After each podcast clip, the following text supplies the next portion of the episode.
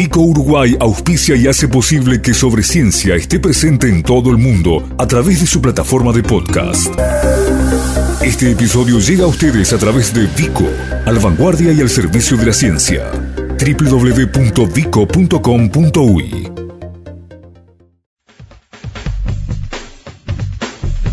Uruguay I más D. Noticias sobre innovación, desarrollo y producción al servicio de un país en crecimiento.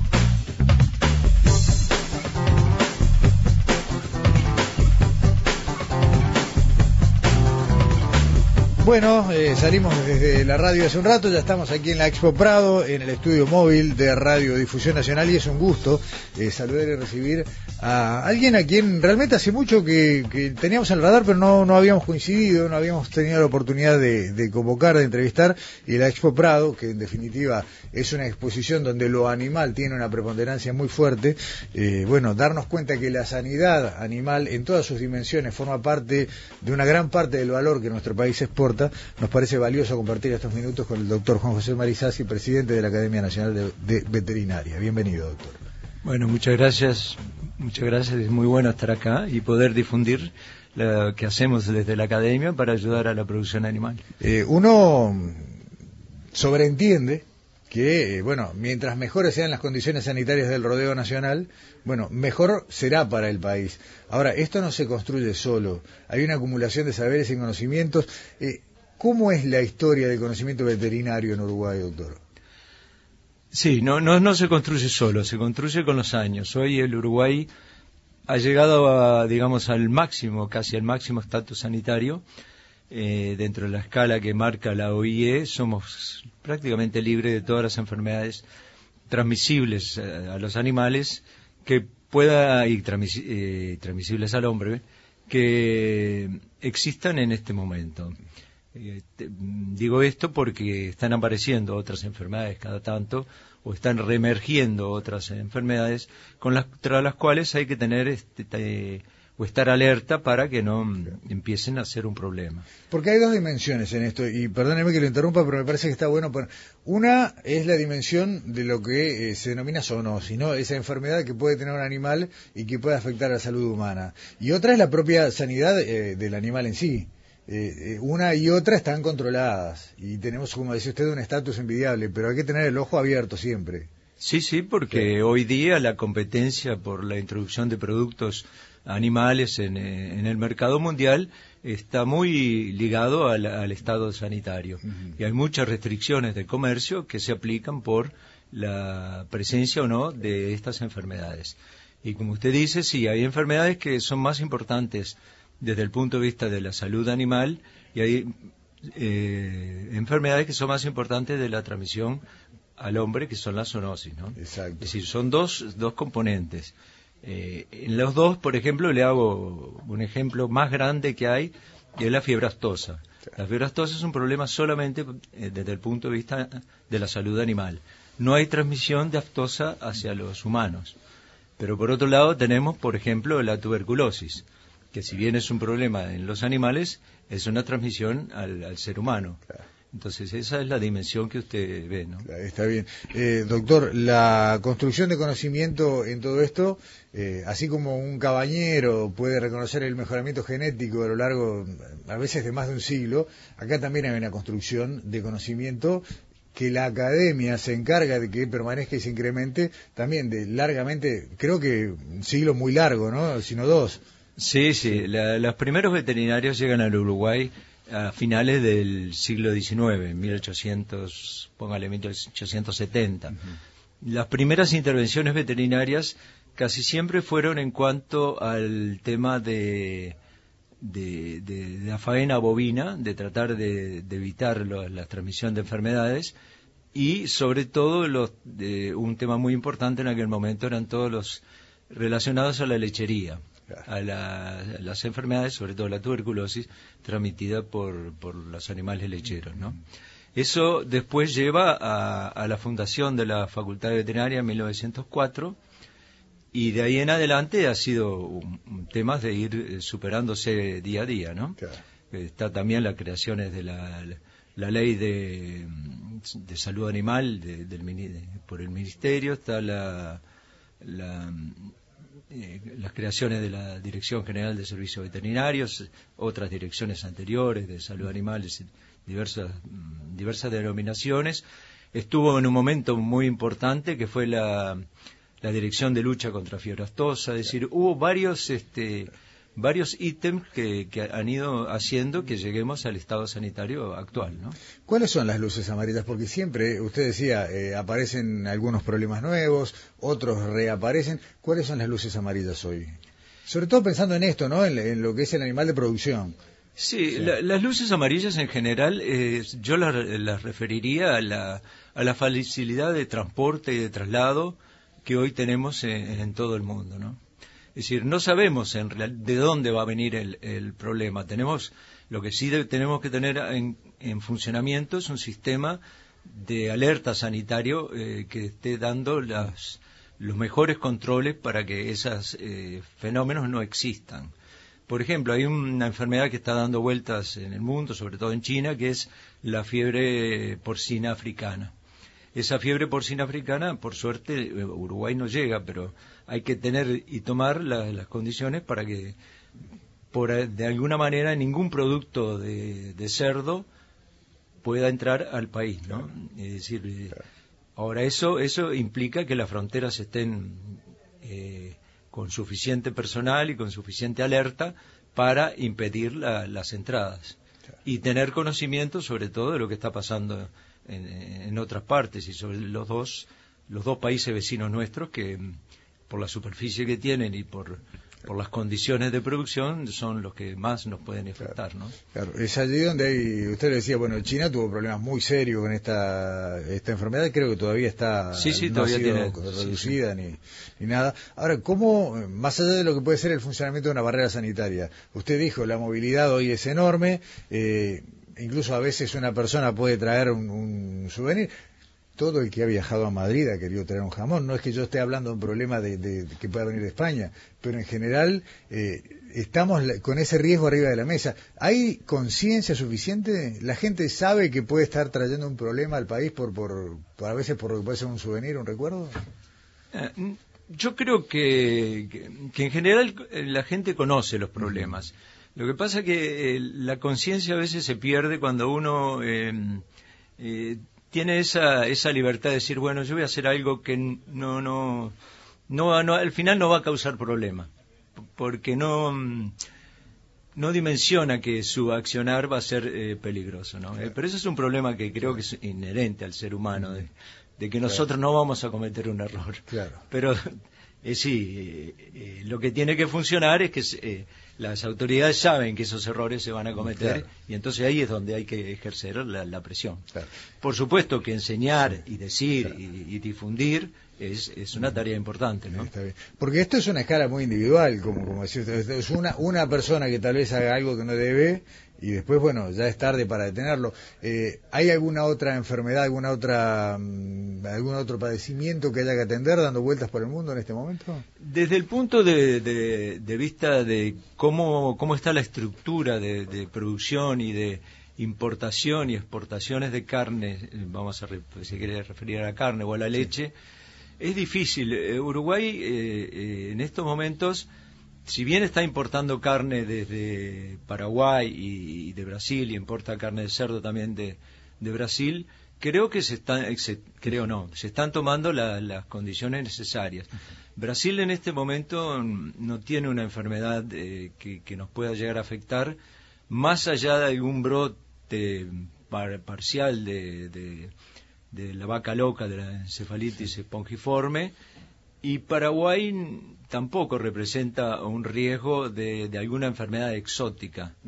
Entonces, eh, yo creo que, en estos momentos, salvo que, importemos de algún país eh, asiático o algún país africano, no, no, no tendríamos que tener problemas este, sanitarios. Pero esa es la lógica del mundo. La otra lógica es que nosotros tenemos que, cuidarnos, ¿no? Eh, más allá de lo que uno puede traer físicamente, digamos, eh, algún producto o algo, ¿hay mm, alguna enfermedad algún que afecte a los animales que podamos ser portadores eh, sanos los humanos? portadores sanos. eh, Que podamos traer, digamos, algún virus o una bacteria que... Sí, bueno, puede venir una persona, este, por ejemplo, tuberculosa, Claro. que, que no se detecte. Puede venir eh, alguien que, por ejemplo, haya tenido un muy difícil, no sé ahora el ejemplo, pero eh, que haya consumido eh, alguna salmonela extraña Claro, y, y- viene al claro. país, algún coli que están son los que están haciendo efecto en, la, en las carnes eh, procesadas, Claro. los coli Shigella positivos, este, sí, puede ser, Sí, que no nos demos cuenta, pero es, sí. es el mismo problema Claro. que con las este, con las enfermedades humanas, por ejemplo, el dengue o la fiebre amarilla, Claro, que claro. pueden llegar a venir en, en algún Claro, momento. Usted mencionó más de una vez en esta conversación el tema de la tuberculosis. Eh, es algo que está como focalizado en varios puntos del territorio, eh, hablando siempre de- de- del ganado, ¿no? Y que no se termina de poder erradicar. ¿Cuál es el problema? El problema es que eh, a veces eh, se necesita algún sistema de, de diagnóstico más más más sofisticado porque los los niveles son son preocupantes a niveles de, de establecimientos pero a niveles eh, generales no son tan tan importantes pero a nivel de, de los establecimientos a veces eh, la, eh, el diagnóstico eh, es lo que puede estar perjudicando Claro. y el otro sistema es un poco el control de la, del movimiento del ganado, que a veces escapan este, o a veces eh, de alguna forma Claro, van a dar claro. a otro lugar cuando no deberían, Claro, ¿no? y ahí se expande. Y ahí se expande. ¿Cuál es la manera, de cómo se trata, cuál sería un plan de acción para erradicar la tuberculosis del ganado? El, el ministerio tiene el plan. Es, eh, el plan eh, lleva varias etapas de controles de animales, de, de aplicación de métodos de, de diagnóstico y aislamiento de, de los predios y después se van, a medida que van dando negativos, se van liberando. Y, el, y impedir que salgan los animales y, y los animales positivos van a faena especial. Eh, cuando tuvimos la última gran crisis sanitaria animal en este país, que yo recuerdo al menos en el 2001-2002 con la fiebre aftosa, creíamos que habíamos dado con la tecla para ese tan anhelado sello de aftosa sin vacunación y que ya se transformara en algo permanente. Eh, no funcionó. Y sin embargo hoy con eh, vacunación tenemos mejores mercados que antes, la carne se vende a mejores precios. Eh, ¿Es una lección que aprendimos bien esa? Bueno, supongo que sí. Querría creer que sí.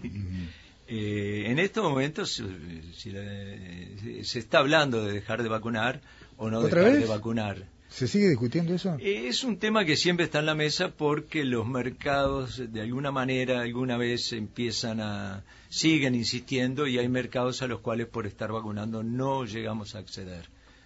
Eh, Pero mm, eh, eh, por suerte la mm, la COSALFA y la- el plan de erradicación de la fiebre aftosa del, del continente ha ido trabajando bastante bien y ahora tenemos, yo diría que las zonas cercanas a nosotros, tanto Brasil, Argentina, Bolivia y Paraguay, están en un nivel sanitario muy, muy bueno.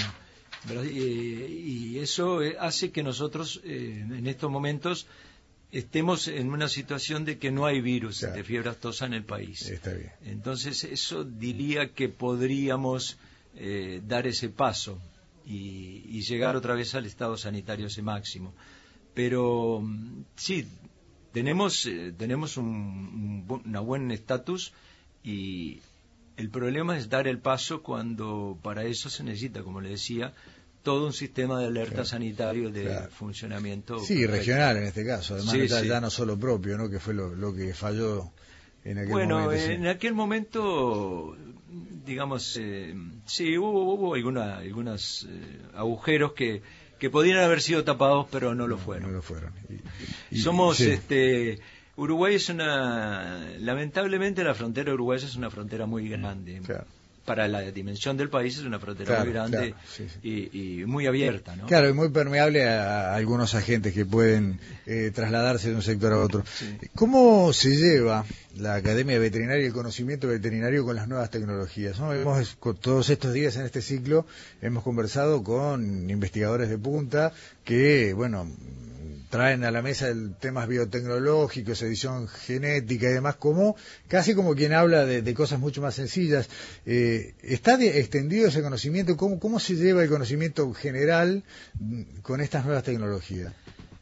Ah, es, eso, eso ha ocurrido siempre, es decir, siempre hay una élite que, que, va teniendo acceso a las, a las últimas tecnologías y después eh, va, va, radiando hacia el resto de la, de la población.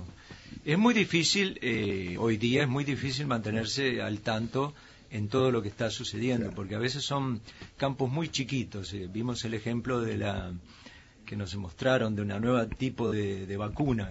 Ese nuevo tipo de vacuna es, eh, es muy, digamos, el, campo de acción de los investigadores es muy chico y muy restringido, como para que eh, la mayoría de la gente tenga la, información necesaria. La academia lo que hace es eh, tratar de hablar con todos los, todos los profesionales que están actuando, sobre temas veterinarios y eh, tratar de que eh, de mantenerse al día. Pero en general la, academia lo que tiene es que son profesionales que de alguna manera eh, cumplieron una buena carrera científica o profesional, pero cumplieron. Claro. es decir, se pueden mantener al día, pero no están continuamente trabajando en los temas. pero la obligación de la academia es tratar de, que, de conocer esos temas y difundirlos y asesorar a las autoridades sobre las posibilidades de, esas nuevas tecnologías. Y generar los ámbitos para, para los intercambios. Y, generar los ámbitos para intercambios. Si nosotros eh, hace un tiempo organizó la academia conjuntamente con muchas de las instituciones una, una reunión sobre investigación en salud animal. Esa fue una reunión muy buena, con mucha gente, y ahí todas las instituciones que trabajaban en, que trabajan en investigación animal expusieron cuáles eran sus metas y cuáles eran los temas que estaban trabajando en ese momento. Lo que sirvió también para que de alguna forma se conocieran más entre ellos y hoy día, por suerte, hay un trabajo en conjunto muy lindo entre muchas instituciones. Es decir, por ejemplo, eh, el INIA tiene, junto con el con la Dirección General de Servicios Veterinarios, junto con la Facultad de Veterinaria, un centro, un campus eh, de, en Tacuarembó donde hay una interacción muy cercana entre de investigación. Pero además hay, una interacción muy grande con el Instituto Pasteur, con el Clemente Estable, con el Instituto de Ciencias. Eh, lo mismo ocurre en, en 33, pero y bueno, y acá en Montevideo, por supuesto. Eh, doctor, para, para terminar, se nos ha volado, pero rápidamente el tiempo. Bienestar animal, ¿es un tema que eh, a la Academia Veterinaria le interesa, le compete? Porque hoy está instalado como uno de los factores agregados a el éxito o el fracaso de la colocación de la parte de la producción. Sí, en la, eh, en la base de la profesión veterinaria está el bienestar animal. Nosotros somos una profesión que actuamos sobre el bienestar animal directa e indirectamente. Directamente porque somos los, los responsables de, aliviar los sufrimientos animales. E indirectamente porque somos los que de alguna manera deberíamos organizar los sistemas en cuanto a producción de eh, que los animales no sufran en la faena o no sufran en, en, la etapa de crianza. Es decir, es básica el bienestar animal para nosotros. Pasa que eh, en bienestar animal hay dos, em, hay dos eh, campos muy bien definidos, ¿no? Uno es el bienestar animal que lo entendemos con los pequeños animales y las mascotas, y otro es el bienestar animal de los grandes animales o de los, todos los animales de producción, que son diferentes. Claro, en el fondo lo mismo, tratar que los animales tengan una vida digna y un final digno. Es como el ser humano, ¿no? Pero, no es lo mismo pensar a veces en lo que puede ser una mascota ¿no? A veces, eh, no, uno puede pensar el típico perrito consentido, ¿no? Que uno ve a veces. Y otra, bueno, un animal de campo que eh, hoy por hoy ese sello de bienestar, ¿no? Le abre puertas cuando se transforma en producto de exportación. Claro, son dos conceptos completamente distintos. Ese es un, un, tema de la profesión veterinaria que a veces eh, es difícil explicarlo. Es decir, nosotros por un lado somos una profesión de, de salvar vidas y por otro lado somos una profesión de producir alimentos. ahí se cruzan un poco. Interesante dicotomía, pero está buena.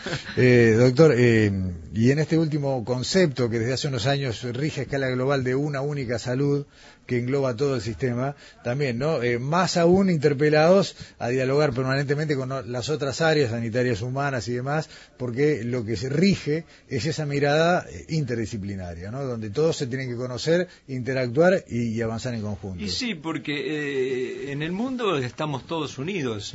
en, alguna, de alguna forma habría que poner una sola salud, incluir también toda la parte agronómica.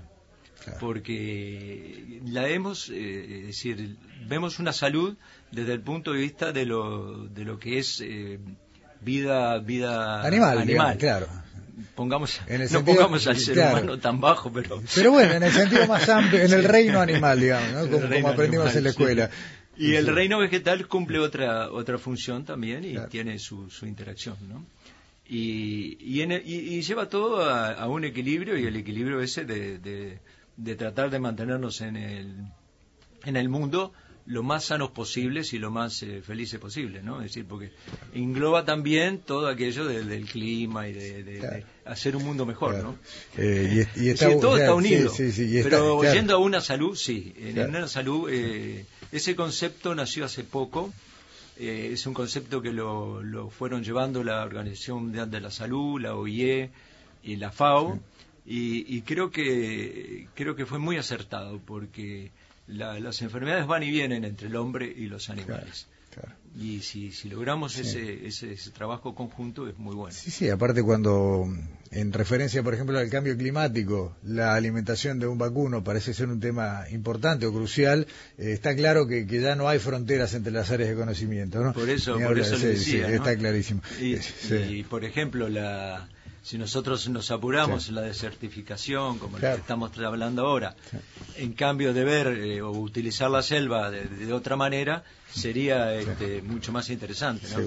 El doctor Juan José Marizasi, presidente de la Academia Nacional de Veterinaria, eh, muchas gracias por venirse hasta el Prado, por estos minutos, por esta charla y la seguimos. Bueno, sí, como no, cuando quiera. Hasta pronto. Gracias por difundir lo que muchas veces no, no, logramos en la Academia Nacional la importancia del, del trabajo veterinario y del, del, trabajo con los animales y con los temas de exportación, ¿no? Ni más ni menos. Hasta pronto. Hasta pronto.